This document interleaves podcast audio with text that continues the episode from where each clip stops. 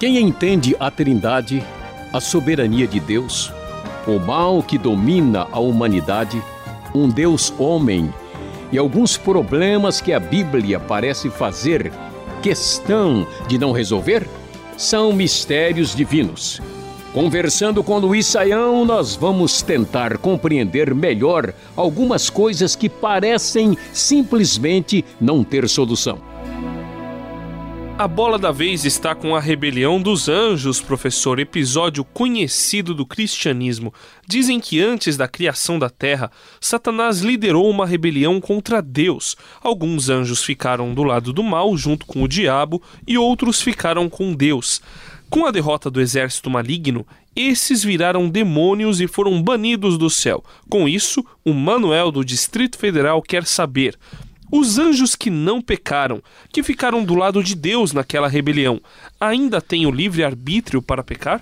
Bom, André, a pergunta que nos chega aí do Distrito Federal do Manuel, uma pergunta que exige uma atenção bastante detalhada. É verdade, a Bíblia vai deixar claro para nós que Satanás cai do céu na sua oposição, na sua rebelião contra Deus, e os evangelhos vão deixar muito claro que ele está acompanhado de um grande grupo de espíritos impuros ou espíritos maus, que são os demônios, e que de fato eh, esses espíritos, esses anjos maus, caíram ah, diante de Deus e agora estão numa situação de oposição a Deus.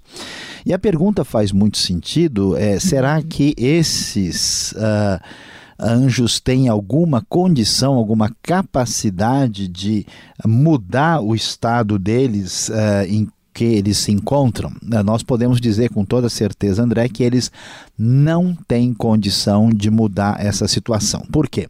Porque, como seres limitados, uh, tanto os anjos como os seres humanos têm uma situação muito peculiar que precisa ser percebida e considerada aqui.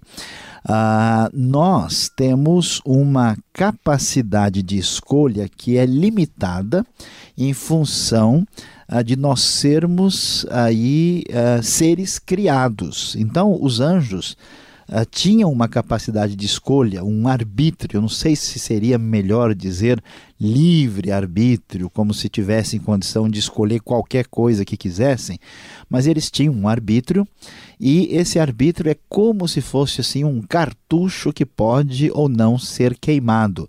Uma vez que eles tomaram a sua posição em favor de Deus, no caso dos anjos que não desobedeceram a Deus, eles uh, ficaram preservados na sua própria posição uh, diante de Deus, vamos assim dizer, nos céus. Enquanto que os que se colocaram contra Deus e desobedeceram a Deus na rebelião de Satanás caíram e eles não têm condição de tentar reverter essa situação. Um dia eu ouvi alguém sugerindo que ia pregar o evangelho aos demônios para ver se eles se convertiam e tinham um jeito de aceitar Jesus e serem recuperados dessa posição. Isso não é possível, portanto, é verdade sim, esses seres não têm condição mais de exercer arbítrio para uh, sair dessa situação, assim como aqueles anjos que estão nos céus também fecharam sua posição para com Deus e não tem como cair num segundo momento da história. O Carlos estava lendo o livro de Jó quando algo lhe chamou a atenção no capítulo 4, versículo 18. Deus não confia nem nos seus servidores celestiais e até nos seus anjos ele encontra defeitos. Nosso ouvinte entende que isso pode ser uma ironia do autor. Ou será que realmente os anjos não são criaturas perfeitas o suficiente para Deus confiar nelas? Uh, André, para responder a pergunta uh, do Carlos aí, nós vamos por dois caminhos aqui. Um, um caminho mais teológico, respondendo à dúvida que ele tem, e outro que a gente pode chamar de um caminho mais hermenêutico, de tentar entender o texto.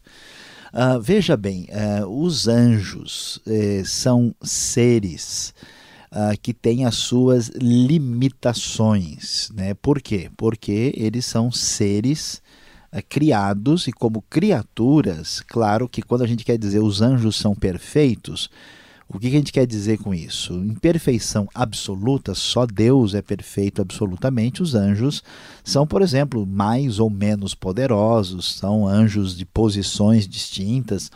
Uh, os anjos, como os seres humanos, sempre estarão dentro de certas limitações porque não passam de criaturas. Agora, os anjos que estão na presença de Deus, que servem a Deus, uh, são anjos uh, que são perfeitos no sentido de não estarem contaminados com o pecado, já que não entraram na rebelião uh, de Satanás.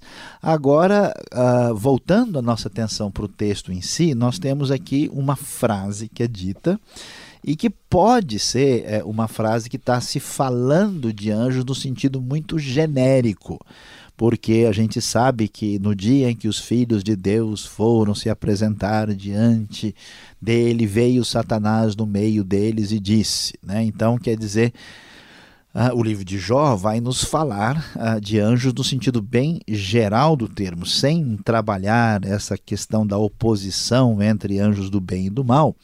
E os filhos de Deus aqui são os anjos que chegam diante de Deus, Satanás está no meio deles, não pode ser uma referência genérica. Mas Acho que nem isso nós precisamos considerar aqui. Por quê? Porque o livro de Jó tem que ser lido com muito cuidado, com muita atenção, como é o caso também do livro de Eclesiastes. Né? A gente tem que entender o seguinte, que Jó, nos seus 42 capítulos, ele tem ali né, o início da história no capítulo 1 e 2, o desfecho da história do capítulo que vai do 38 ao 42, e nesse meio né, de Jó, que é o o texto mais longo, do capítulo 3 até o 37, nós temos diversos eh, discursos que se repetem. E esses discursos são feitos principalmente pelos amigos de Jó. E aqui nós temos o caso de Elifaz. O que, que ele faz aqui? Né? Ele apresenta os seus discursos, as suas palavras, e ele tenta provar para Jó que ele está errado. E nesse argumento que ele tenta dizer uh, que ninguém pode falar nada diante de Deus, ele vai dizer no verso 17 que nenhum mortal pode ser mais justo que Deus, nenhum homem mais puro do que o Criador, que Deus não confia em seus servos e que vê erro nos anjos, tal, quanto mais nos seres humanos. Então a declaração ela é muito genérica, mas faz parte de um argumento de Elifaz contra Jó, tentando dizer que Jó, ó, se ninguém é perfeito, quem é você para não confessar o seu erro? como no final do livro a gente vai ver que Deus reprova né, os amigos de Jó, dizendo que o, a maneira como eles procederam não é adequada, a gente não pode aqui, a partir desse versículo, tirar conclusões doutrinárias aprofundadas, porque o texto faz parte de um discurso de Elifaz uh, que merece aí uma consideração sem que a gente possa absolutizar as palavras que são aqui proferidas por esse amigo não muito amigo de Jó.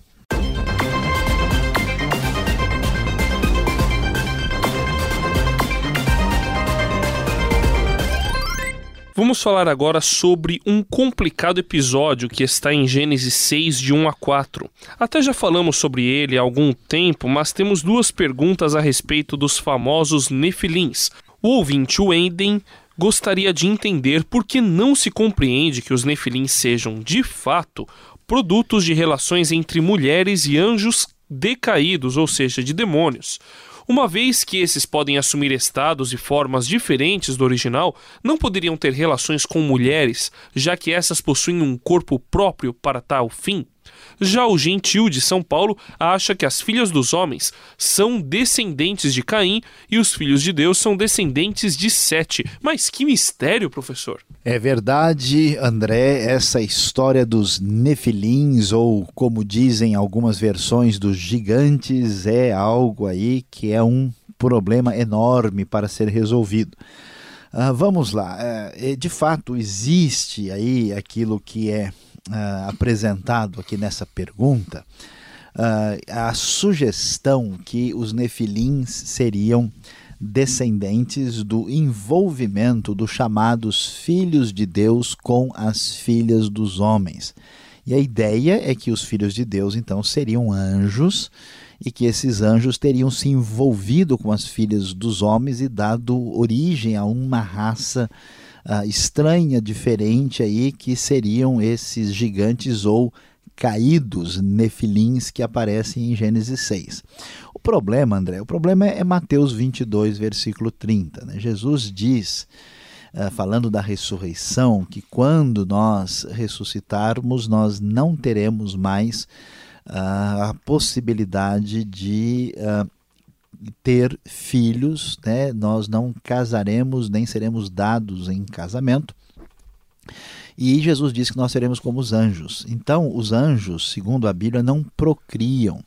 A, sugestão é, de que anjos é, que não procriam nem entre si viessem a procriar com mulheres, ela é muito estranha. Primeiro que já não há muito eco na Bíblia para esse tipo de coisa. Segundo, que se os anjos não procriam nem entre si, eles vão procriar com, com uma mulher de um ser humano que é um ser diferente. Terceiro, o que, que nasce disso aí?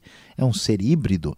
E esse ser híbrido cruza com o quê? Né? Será que não existe nenhuma barreira uh, biológica, cromossômica? Então, essa, essa hipótese ela é muito lendária, muito imaginária muito exagerada, por isso ela tem sido abandonada por muita gente. A outra hipótese, você bem sugeriu, que também foi comentada na pergunta, de que as filhas dos homens seriam as filhas de Caim ou descendentes de Caim, e os filhos de Deus seriam os descendentes de Sete, então teria havido o pecado de misturar as duas gerações, a que tinha aliança com Deus, a que não tinha.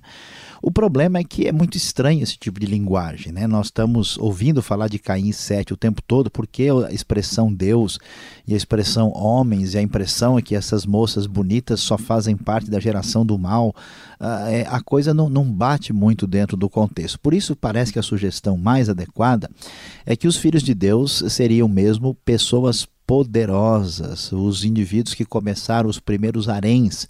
O erro ali está exatamente no fato de juntar filhas dos homens no plural.